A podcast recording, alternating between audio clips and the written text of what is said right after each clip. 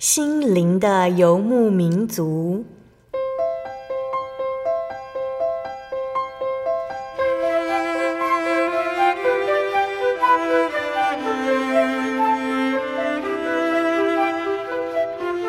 在这个谁都不管谁的后现代社会里，每个人的心灵都是游牧民族。成长的过程就是寻找的过程。每一颗漂泊的心灵，其实都在寻找生命的绿洲。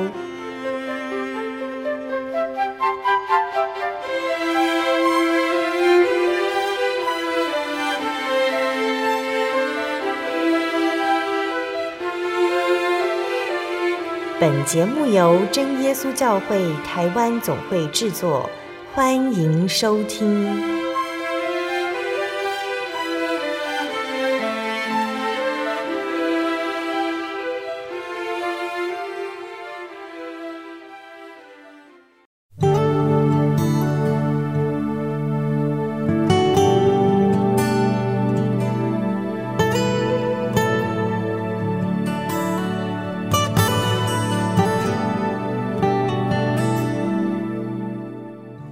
哈利路亚！所有在空中的听众朋友们，大家平安，我是贝贝，很高兴今天能够在空中和大家见面哦。大家这个星期过得愉快吗？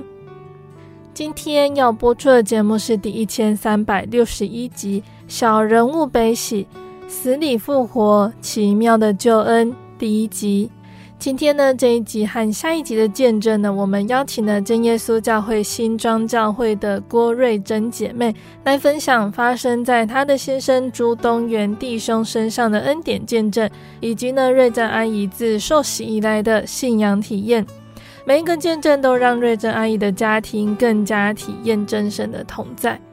那瑞珍阿姨觉得呢，分享生命见证背后的意涵是主耶稣要我们学习两件事情哦。第一件是自省、悔改、饶恕；第二件事情就是要传福音、传扬主的名。那瑞珍阿姨首先要来和我们分享她的先生，也就是朱东元弟兄突发性心肌梗塞，经历昏迷、中风，甚至是死亡，但是蒙神医治的见证。瑞珍阿姨信主多年来，从未深刻的体验到神，但是在她的先生遭遇重大病痛的时刻，耶稣让瑞珍阿姨经历前所未有的感动与赞叹，这份恩典让朱弟兄死而复活，也牵动他们的家庭从世界走向神光明的家。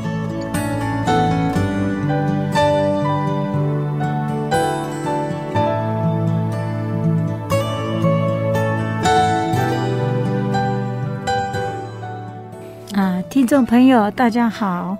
啊，我是郭瑞珍，啊，我是真耶稣教会新庄教会的姐妹，很高兴啊，今天可以在这个心灵游牧民族来做录音，在这里好述算主的恩典，见证神的慈爱怜悯和神奇妙的恩典。嗯哼，啊，愿神带领，让我可以很详细的描述神奇妙的作为。嗯哼。首先啊，我们来引用一段经节，就是诗篇一百一十九篇七十一节：“我受苦是与我有益，为要学习你的律例。”那生命见证背后的含义，就是主耶稣要我学习两件事情，一件事情就是主耶稣要我自我反省。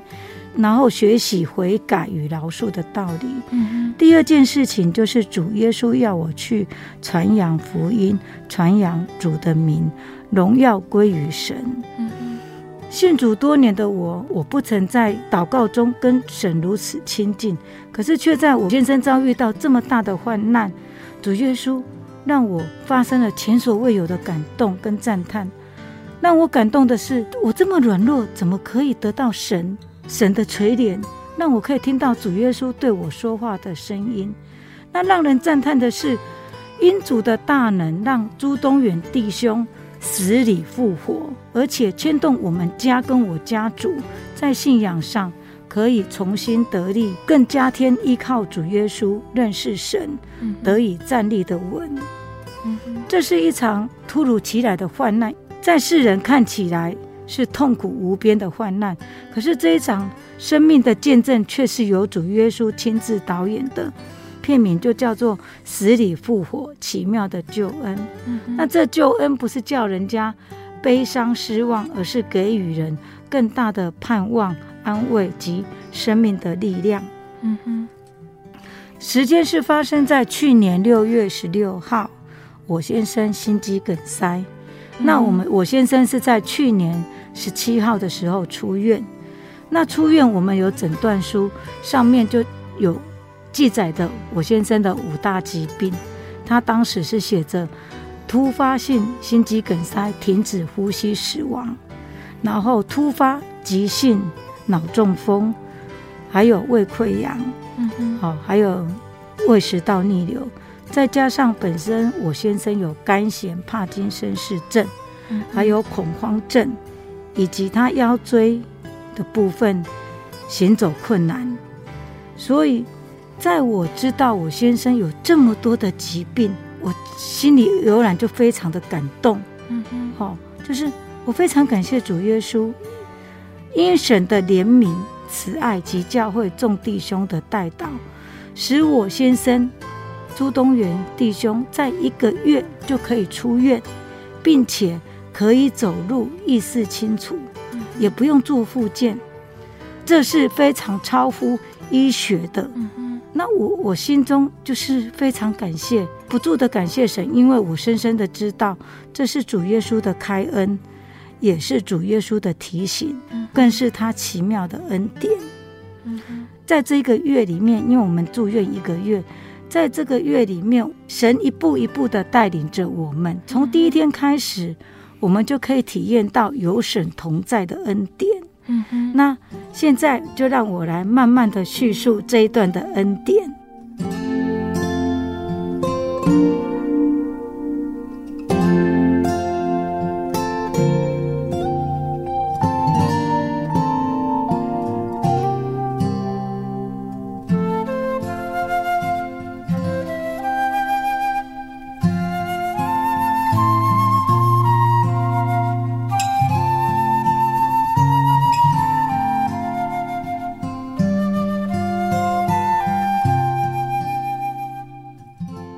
那我们就请阿姨来跟我们分享。我刚刚有提到六月十六号，叔叔他发生的突发性心肌梗塞，那那一天的情况是怎么样呢？哦，那一天是这样的，就在去年六月十六号星期三清晨五点半，我先生就开始不舒服。他跟我讲他不舒服。当我起床看的时候，他脸色已经发白，全身冒冷汗，而且体温降低。然后他说他很胸闷，他胸闷快无无法呼吸。那我就警觉，当时就觉得哎不对劲啊，正常人不是这样。我就赶快叫我儿子来看。那我儿子一看不对，妈妈赶快叫救护车，我们要赶快紧急送医。然后我们就赶快送到亚东。那因为那时候疫情的关系，我们大家都知道，去年的时候疫情非常严峻，几乎到已经不能出门了。所以我们在医院外面要快塞，等了两个小时。那感谢主，在这两个小时，我先生都没有觉得不舒服。八点半，医护护士带我们进去，他开始呼吸喘不过气了。我就赶快告诉医生说：“医生，我先生很不舒服。”那护士就开始帮忙我们做抽血、心电图，还有超音波。然后这些检查出来，十点半的时候。都是正常的，然后我就跟医生讲，不对呀，他还是胸闷喘不过气呀。那医生当下就说好，我们直接去做电脑断层扫描。那当那个我先生东元弟兄被推进去断层扫描室的时候，人是清醒的，我可以跟他对话。然后这时候我就想到说，我们来医院这么久了。然后我想说，请教会帮我们祷告。嗯嗯，我就打电话给我们教会的执事，我说，请帮我们祷告。我们我们现在在电脑断层室外面，不，我们来医院已经两个小时，不知道状况是什么。嗯嗯，好，请大家帮我们带祷。那我想说，请大家帮我们带祷。我现在被推进去电脑断层室里面，就在喊的，停止呼吸了，赶快插管。那听到这句话，我跟执事同时听到，我们两个也真的停止呼吸了。我们不想说怎么回事，怎么会这样子？所以只是比较镇定，直接说：“你不要惊慌，我马上请大家帮我们带到。”那就这样子，我电话就挂掉了。那我自己电话拿在那边，当我一抬头起来看的时候，就有四五个人冲进去做抢救的动作。那就有人开始帮他压胸做 CPR，又有人拿着电极器电击，电击一下他跳一下没醒来，电击两次他也没醒来，然后就有人帮他插管，插了三四种管，然后医生告诉我要帮病人装叶克膜，要我写同意书。然后十二点的时候，我们就推去心导管室装心脏支架。嗯嗯。然后到心导管室的时候，不到五分钟，医生就跑出来告诉我了，这个病患很严重，他三支血管全部塞住了。嗯嗯。然后要紧急帮他装两支心导管。然后整个结束手术结束的时候是在下午两点四十五分的时候，医生说患者是突发性。急性心肌梗塞，大动脉完全阻塞，所以突发停止呼吸。我们立刻帮他装叶克膜，然后抢救的过程，心脏停止跳动三十七分钟，有做压胸电击，电击两次急救无效，我们就装叶克膜，然后现在我们要把他送回去心导管加护病房观察。接下来的三天，随时都有生命的危险，嗯、你们要有心理准备。嗯哼。然后，我要感谢主的是，在这危险的时候、彷徨无助的时候，感谢主有很多的弟兄姐妹在帮我们带祷。嗯哼。所以，当我在急诊室祷告的时候，其实我的感觉是我不是很孤单的，我也不是很惊慌的。我的感觉是。当下有很多弟兄姐妹在陪伴着我，嗯，所以感谢主，在主里患难中我并不孤单。然后再来就是第二天，第二天医生告诉我们，我我们可以去了解病情，嗯哼。然后医生第一句话开口就跟我们讲说：“你要感谢你们所拜的神，因为昨天我们把他救下来了。”嗯哼。为什么呢？因为哎，医生一直在强调心肌梗塞。他说，昨天朱东远发生了突发性的心肌梗塞，百分之七十到八十心肌梗塞是救不回来的。嗯嗯因为为什么？因为医生强调这个突发事件，是因为突发时他没有任何前兆就停止呼吸了，所以这也是心肌梗塞可怕的地方。那他说。如果你心肌梗塞是在你家或在救护车或在外面，我们都没有办法把他救下来。嗯，那刚好他就是在手术台上，那所有的医疗设备都在那边，所以我们才能把他救下来。然后接下来是三天的危险期，这三天的危险期，如果说他生命发生危险了，死掉了就是死掉了。那如果说发生危险期之后，还有三种可能。要我们家属做准备，就是第一，有可能变成脑死了，嗯哼，好；第二，脑不死，意识清楚，可是四肢无法动弹，全身会瘫痪。那第三种就是因为停止呼吸三十七分钟，产生各种器官损伤，那最有可能的就是中风。然后那一天，医生让我们进去看东元弟兄。当我们进去看他的时候，他全身是浮肿。在这里，医生有解释给我们听，因为他当时有帮他做三十二度的低温控管，那这是为了维持他的生命，把他冰在那里就对了。可是这个只能二十四小时，那如果二十四小时，他就要回到常温，哦，就是最少要三十六度点三十六点五度。那他的身体是不是适合回到常温？不知道，这个就是一个生死关头。嗯、所以医生告诉我们：你们回去祈求你们的神，看能不能让朱东远患者活下来。嗯哼。回到家后，感谢主，哦，在主耶稣的安排下，我大哥可以陪我们一起度过。然后我大哥对我的孩子说：“你爸爸的事情已经发生了，我们可以做的就是同心合意的为你爸爸祷告。”嗯哼。然后阿贝每天都会来陪你们一起祷告，求主看顾我们，依赖主，交托给神，求主怜悯我们，让你爸爸有转机的机会。就这样子，我就把家里的孩子，我告诉孩子说：“你们都不要去上班了，你们就。”全部休息，这个礼拜我们好好的为你爸爸祷告，好，就这样子。那这样子就开始我们家每天的进食祷告。在东元弟兄加护病房那二十一天，我们每天都是做进食祷告，然后每天早上聚会，中午聚会，晚上聚会，然后这样子不断的祷告。每天我们全家都跪下来，同心合意向神祈求。希望东远弟兄能有转机，平安无事。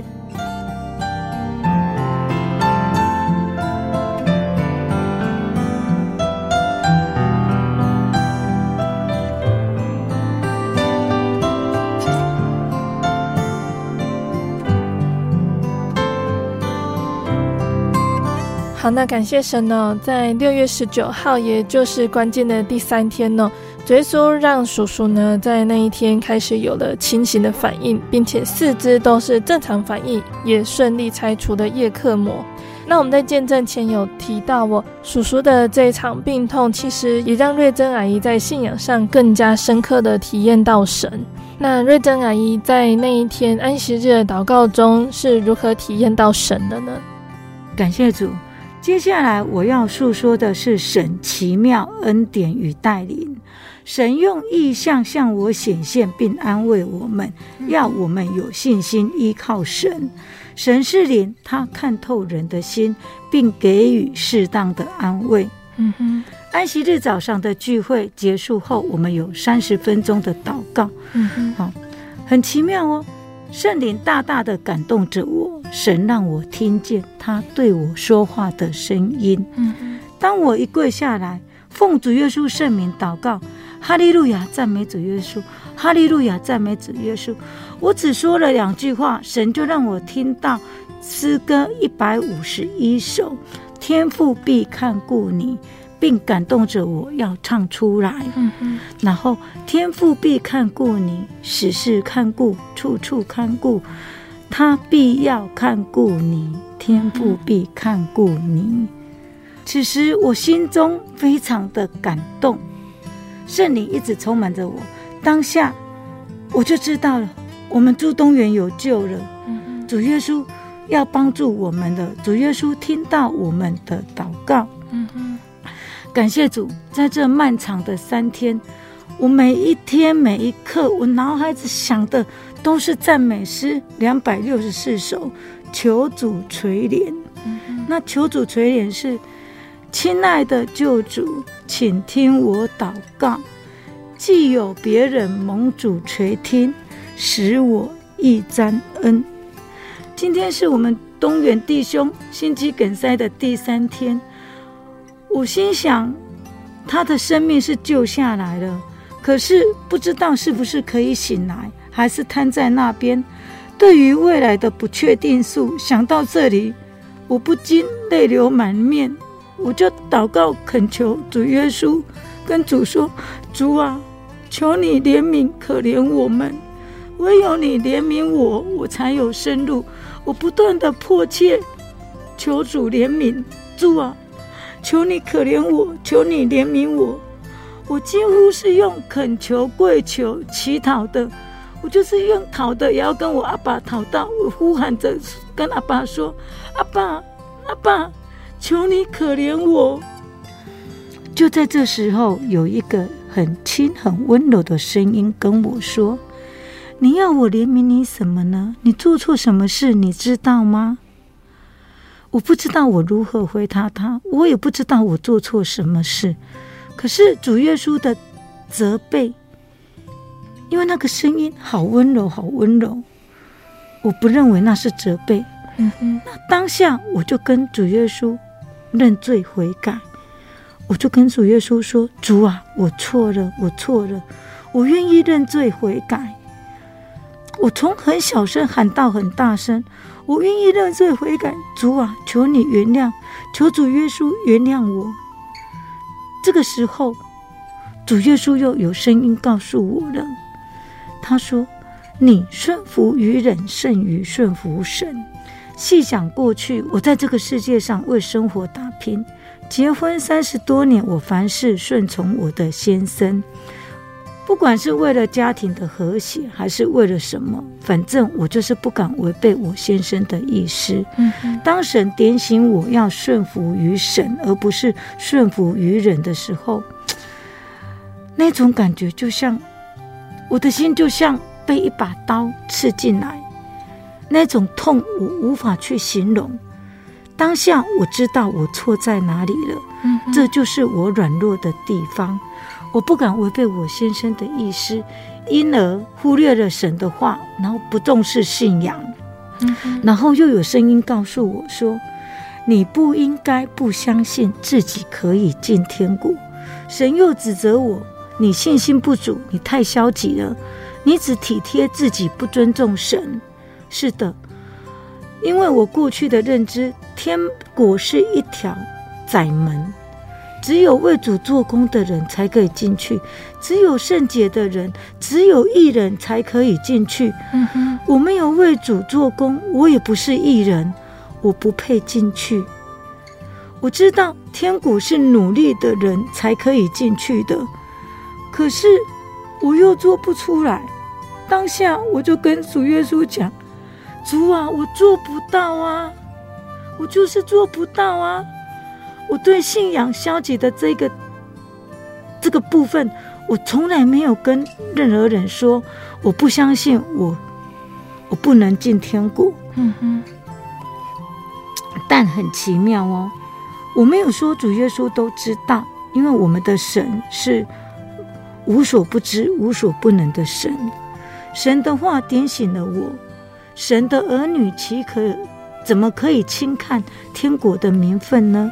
神拣选我们，就是要拯救我们进入永生神的国度。嗯。我没有努力就放弃，这不单是自己没有信心，也是对神的不相信。神的话句句扎入我的心，当下我立刻痛痛悔，告诉主耶稣：我错了，我错了。这是我第一次感受到神如此的亲近。嗯哼，我心想：我算什么？神却如此爱我、顾念我，使我可以听见他的声音。我原是不配的罪人啊！感谢神，神让我明白了，只要努力，我们都是可以进天国的。然后我继续祷告。赞美诗诗篇七十七首，高举十字架的歌声又循环在耳边。那他要跟着唱这首的赞美诗是：我一生要背负十字架，将来可换得公义冠冕。嗯、在这个祷告中，神将我的内心看得透彻无比，神让我明白他的旨意。他要我这一生背起十字架跟从他，同时主耶稣也深深安慰了我。嗯哼。然后我们安息日的时候有分上午跟下午的祷告。那刚刚是上午祷告，那下午的祷告，主耶稣又感动我要我唱两首诗歌，一首是喜罪泉源。嗯哼。那这一首就是副歌，就是。感谢主洪恩，感谢主洪恩，主这样爱我，实在顶深。感谢主洪恩。聚会完，神又感动我唱：你真伟大。嗯、我灵歌唱，赞美救主我神。你真伟大，何等伟大！嗯哼，主耶稣深深的感动着我，他圣灵大大的充满的我，要我感恩赞美。主也让我所有的忧愁、烦恼都转为喜乐。嗯哼，然后我这里有一篇经节，我们一起来看一下。我一心要称谢耶和华，我要传扬你一切奇妙的作为，我要因你欢喜快乐，至高者啊，我要歌颂你的名。当下我的心是充满喜乐的，虽然我的先生还在生死未卜，可是我很感动。我说主啊，你的作为真的实在是太奇妙了。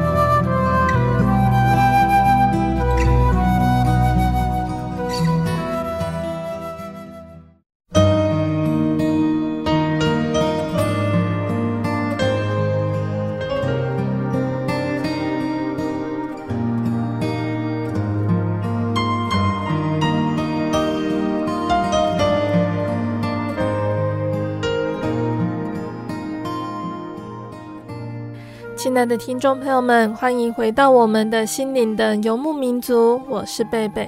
今天播出的节目是第一千三百六十一集《小人物悲喜，死里复活，奇妙的救恩》第一集。我们邀请了真耶稣教会新庄教会的郭瑞珍姐妹来和我们分享发生在她先生身上的恩典哦。节目的上半段，瑞珍阿姨和我们分享了她的先生，也就是朱东岩弟兄突发性心肌梗塞的这个重大患难。这段时间对瑞珍阿姨来说真的是紧张又担心。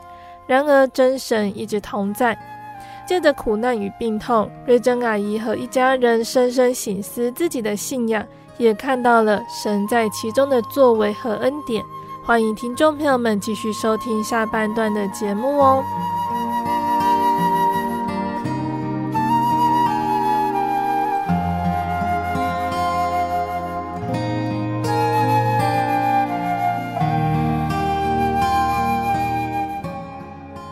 然后，神知道我们的需要，他用一连串的作为使我能够刚强起来。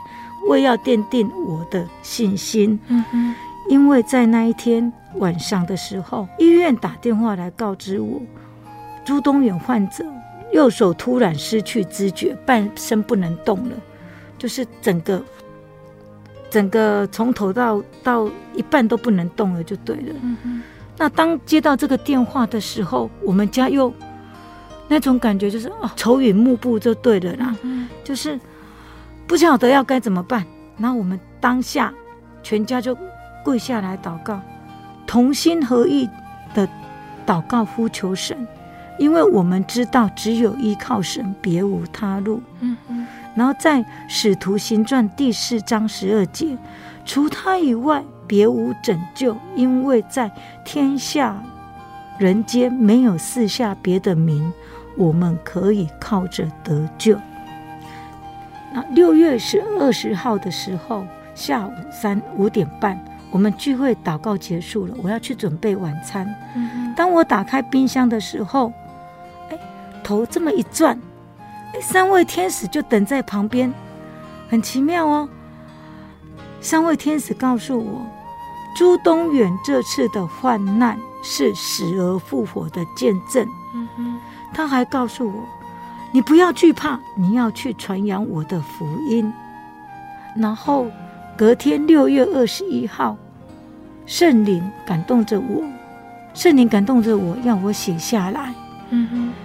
然后我在这里补充一下，就是自从我先生朱东远发生心肌梗塞之后，神就很奇妙要我写日记，嗯、神要我一字。一句不漏的记录当下发生的事情，他也亲自带领着我做笔记。嗯，然后再一次在这次的祷告中，神又感动着我，就有一个声音告诉我，我现在就好像在拍一部电影，或者是在演连续剧，主耶稣就是导演，我们都是这部电影的演员。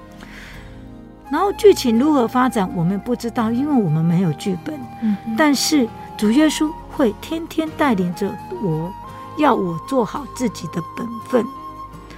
然后祷告中，圣灵又感动着我，又有一个声音告诉我，然后他说：“你要全然交托，你要相信主，不管结局是如何，你要坦然接受，就是要信靠顺服。主耶稣的安排都是最好的。嗯哼，感谢主的提醒，让我明白这个道理。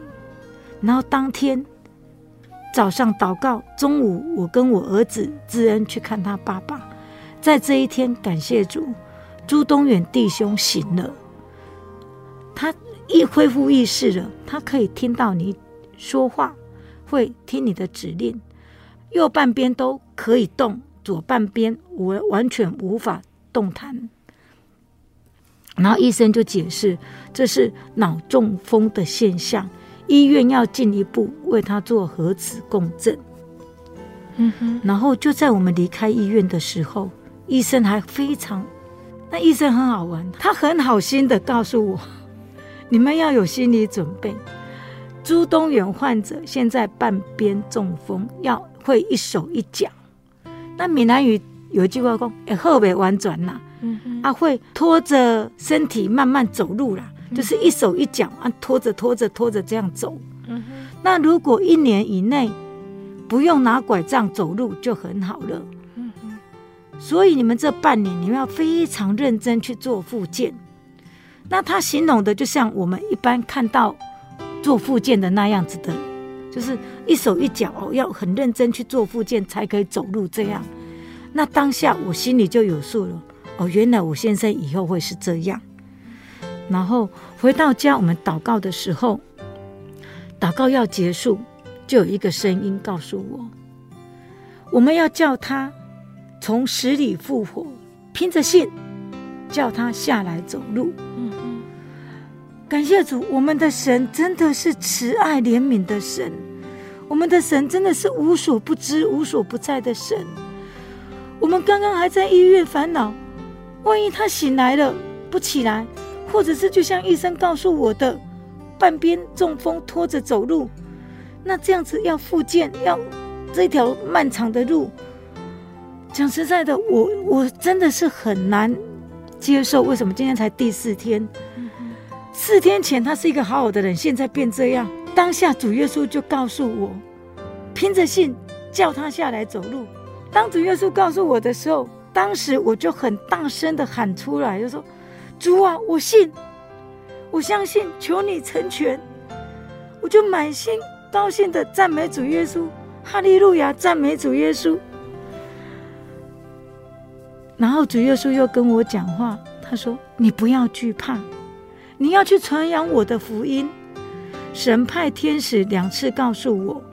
朱东元弟兄要从死里复活，要我不要惧怕，传扬他的福音。嗯哼，感谢主，主耶稣再次加添我的信心，也让我更加明白圣经上所写的马太福音十章八节：医治病人，叫死人复活，叫长大麻风的洁净，把鬼赶出去。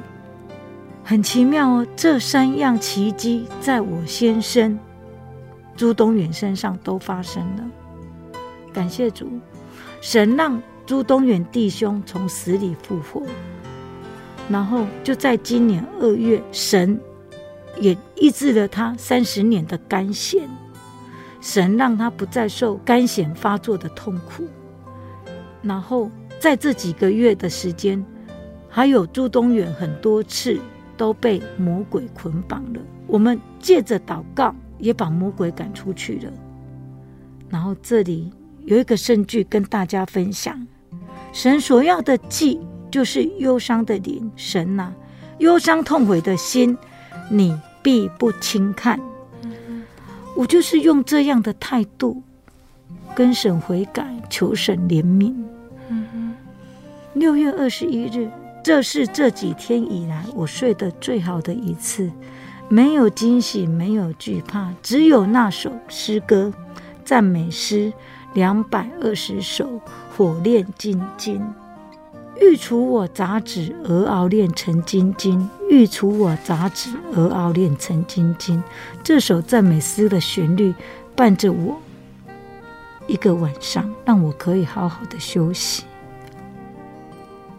然后在六月二十二号下午家庭聚会的时候，赞美那个的讲道结束，唱赞美诗三百七十三首。只要相信，只要相信，只要相信，在神凡事都能。只要相信，神用这首诗歌感动了我们全部的人。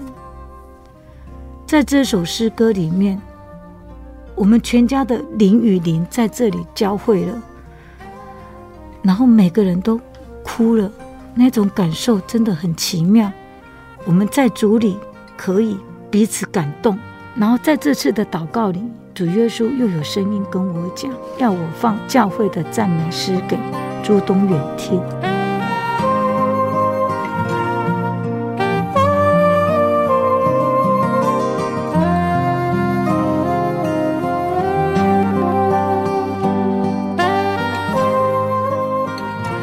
时间到了六月二十五号，医生电话告知，如果东远弟兄无法自行呼吸，就要做气切手术。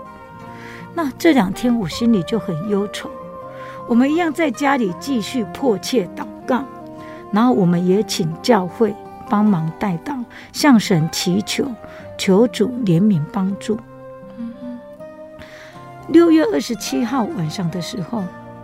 我求主耶稣看顾东远弟兄，我还把我的祷告文写下来。主啊，天上的父，我们把东远弟兄交托在你的圣手之中，希望借由医生的训练，可以完成呼吸训练，让他不用再受苦，要做气切手术，可以自行呼吸，顺利的拔管。很奇妙哦。我刚念完不到三秒钟的时候，当下就有一个声音告诉我：“不用叫他们训练不训练，是我要叫他好起来，他就会好起来。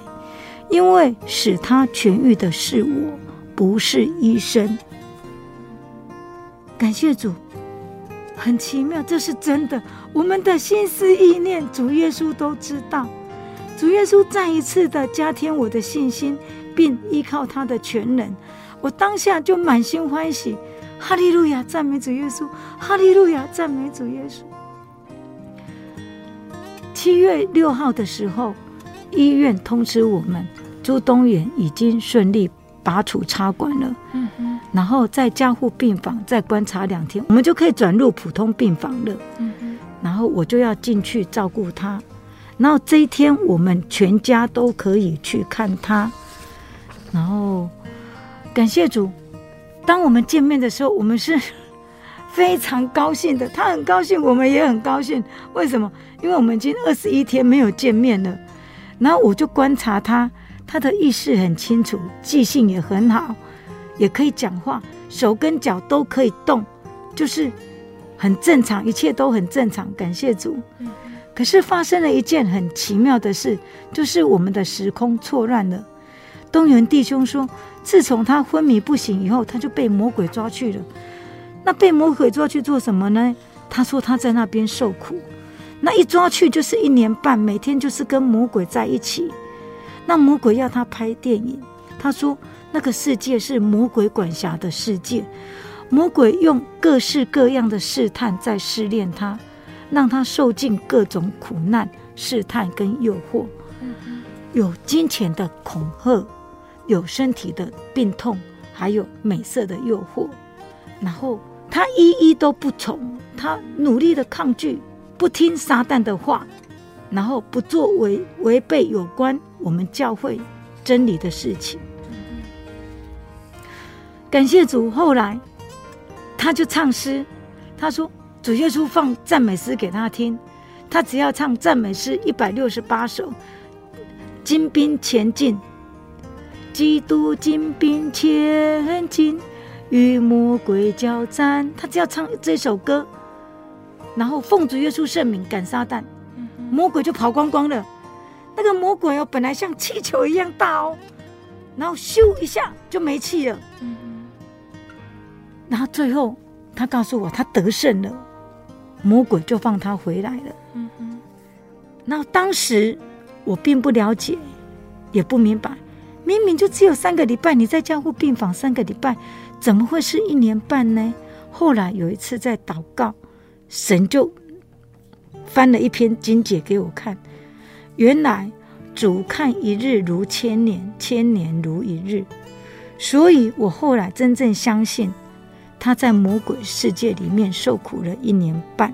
嗯嗯，然后在这一段，我就跟我先生沟通，我就跟他讲说，魔鬼愿意放你回来，是因为我们全家不断的在祷告，嗯，教会也帮你祷告，嗯，然后因着这样的祷告，恳求神让你平安无事，嗯，让你回来。是神在帮我们跟魔鬼打仗，是神帮助我们在征战，打胜了魔鬼，并不是我们自己攻。哦，六瓦高，六瓦高，你打胜了魔鬼，我们没有那个能力。是你听到神放赞美诗，神给你的力气，才能让你拿起圣灵的宝剑，就是神的话，神的神的歌，让你可以打胜魔鬼，然后全身而退。在这里，我要再次的感谢神。加添我们的信心。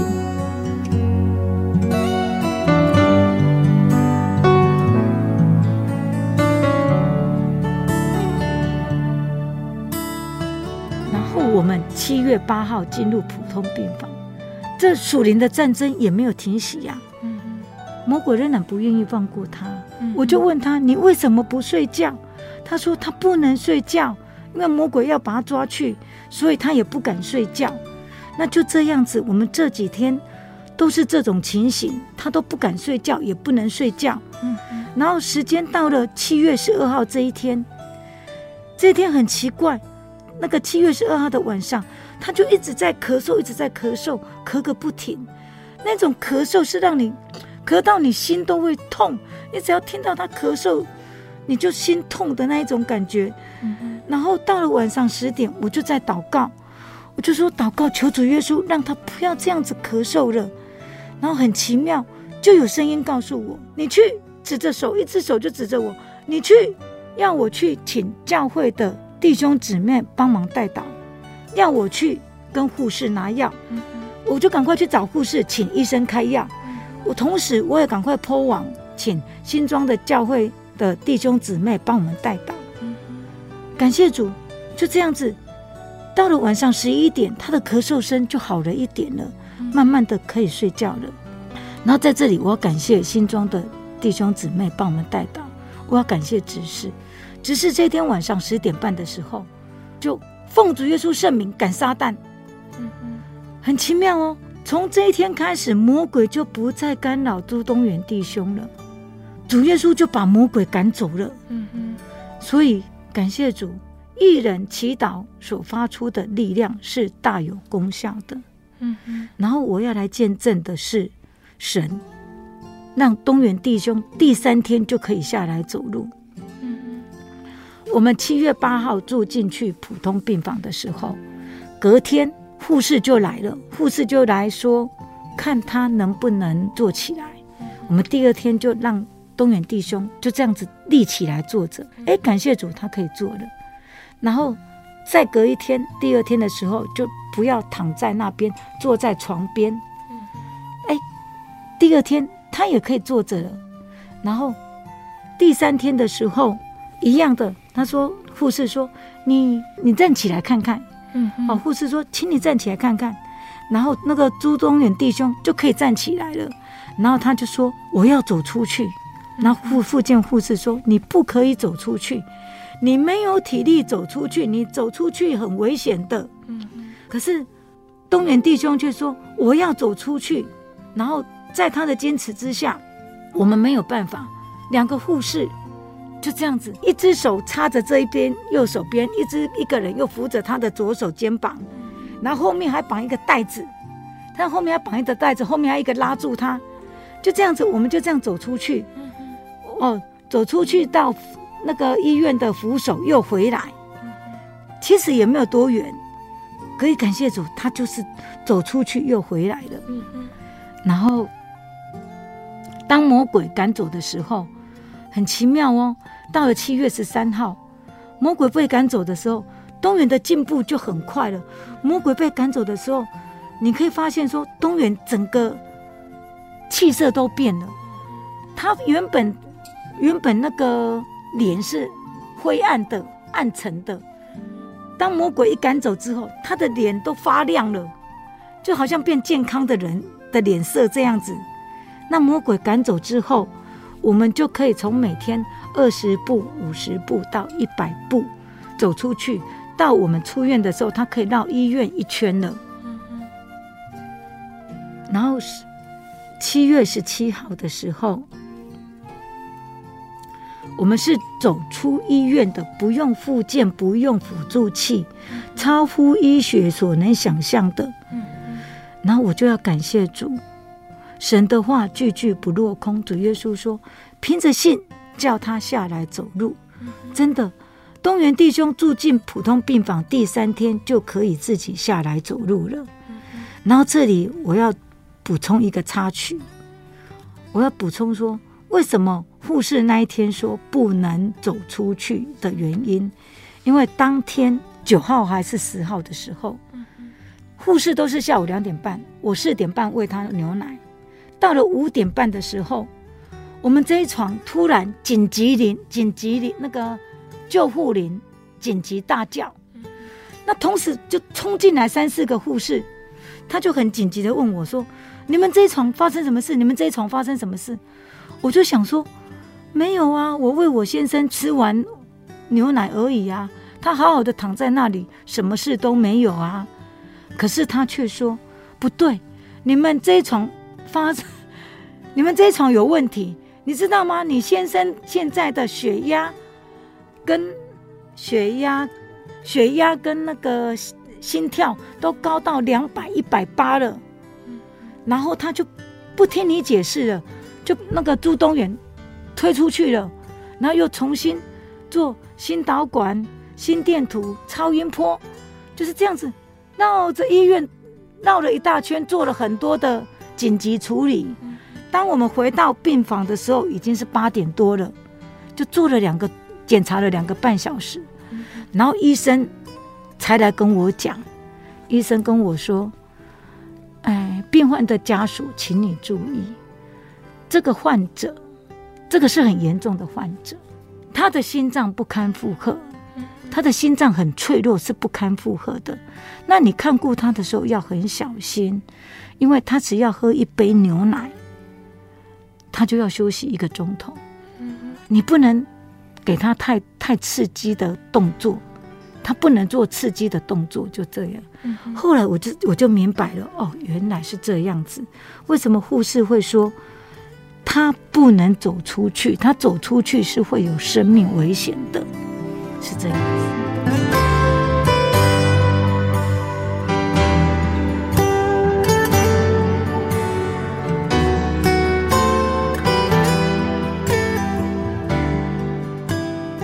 好，那最后我们请阿姨来和我们分享哦，就是叔叔他出院之后也拔除了鼻胃管，在这次的病痛当中，神完全的医治了他。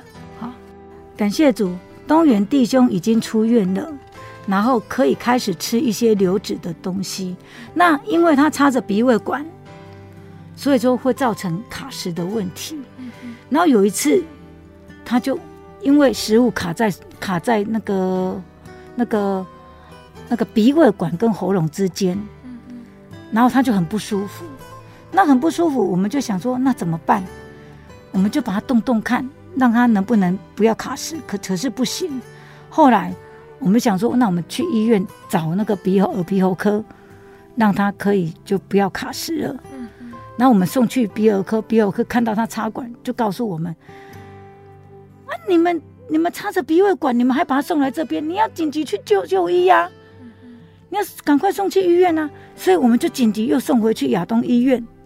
那送回去亚东医院，当时也是要也是要快塞，那就在外面等，又等了一个多小时。啊，感谢主，很奇妙，就在叫到朱东远弟兄的名字之后，朱东朱东远告诉我，他没有卡食了。他说他的卡食那个食物被主耶稣夹走了。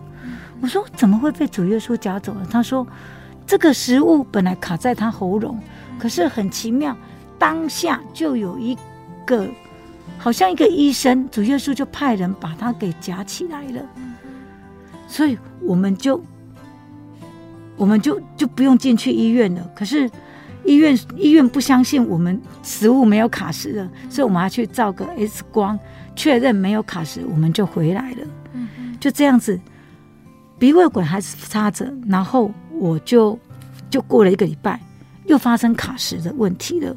那我就跟他讲说，啊，糟糕，又卡石了，那怎么办？那我们就说，我就跟我先生讲。你已经可以吃东西了，为什么要插着鼻胃管呢？那我们就把它拔掉嘛，我们就把它拔掉。那感谢主，当当下我们就我们同心合意祷告之后，我们就把鼻胃管拔掉，就信靠主耶稣，相信主耶稣可以让他平安。就这样，我们把把东元弟兄的鼻胃管拔掉了，然后他主耶稣也让。东元弟兄的身体一天天的健康，可以正常饮食了。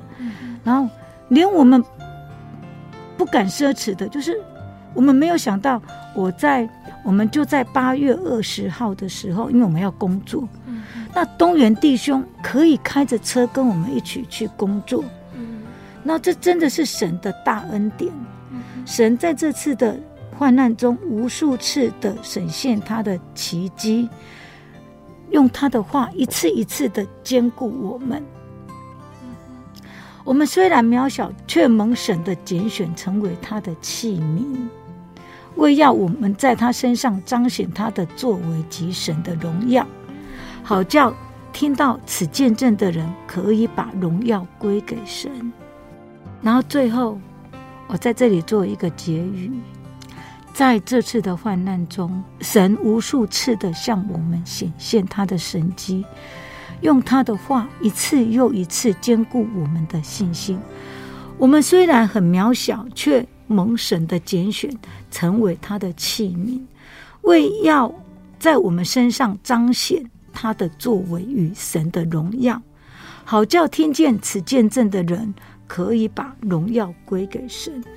在神所导演的这部戏中，主耶稣让我们全家学习了虚己、顺服、牺牲的道理，也使我们在信仰的道路中更加坚定。对于神，对于教会及弟兄姐妹，我们有说不尽的感谢。在此，我也愿意为弟兄姐妹做代祷，我也求。我也求神赐福给所有关心我们的人，我也立志为主做传扬福音的工作。然后最后，我用去年七月十七号朱东远弟兄今日的分享做一个结束。速算主恩，时时悸动，不能自己，感动流泪满面。代祷的力量是众圣徒所付出的。神必纪念，愿这一切荣耀归于天上圣民，平安健康福气归于神所爱的人。阿门。见证在到此，谢谢。亲爱的听众朋友们，因为时间的关系，瑞珍阿姨的见证就先分享到这里喽。那除了今天分享的这一个见证，下星期瑞珍阿姨还要继续来和我们分享其他主耶稣发生在他们的家庭和信仰上的恩典见证，所以大家要继续锁定下星期的节目哦。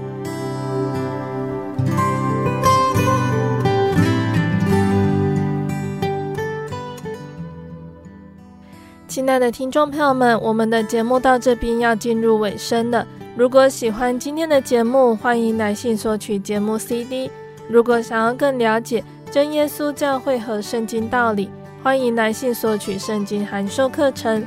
来信都请寄到台中邮政六十六支二十一号信箱，台中邮政六十六支二十一号信箱，或是传真零四二二四三六九六八零四二二四三。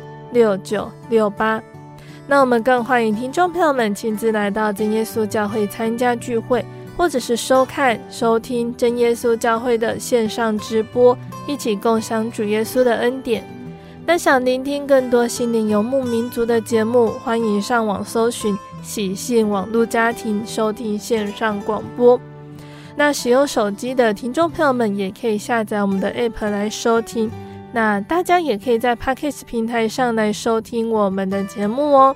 最后，谢谢你收听今天的节目，我是贝贝，我们下个星期再见哦。我的心是一只鸟，飞行介于黄昏与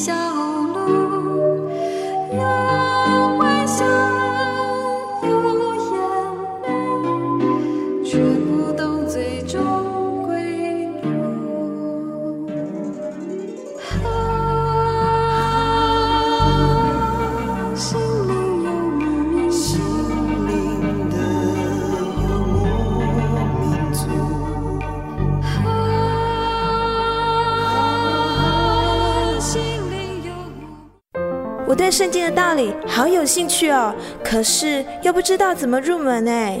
你可以参加圣经函授课程啊！真的啊？那怎么报名？只要写下姓名、电话、地址，寄到台中邮政六十六支二十一号信箱，很快的，你就会收到第一课的课程了。赶快去寄吧。嗯。圣经函授课程能循序渐进地引导您更了解耶稣基督的福音。得到生命的滋润和来自信仰的力量。本课程完全免费，欢迎来信台中邮政六十六支二十一号信箱，请注明参加函授课程。愿神祝福您。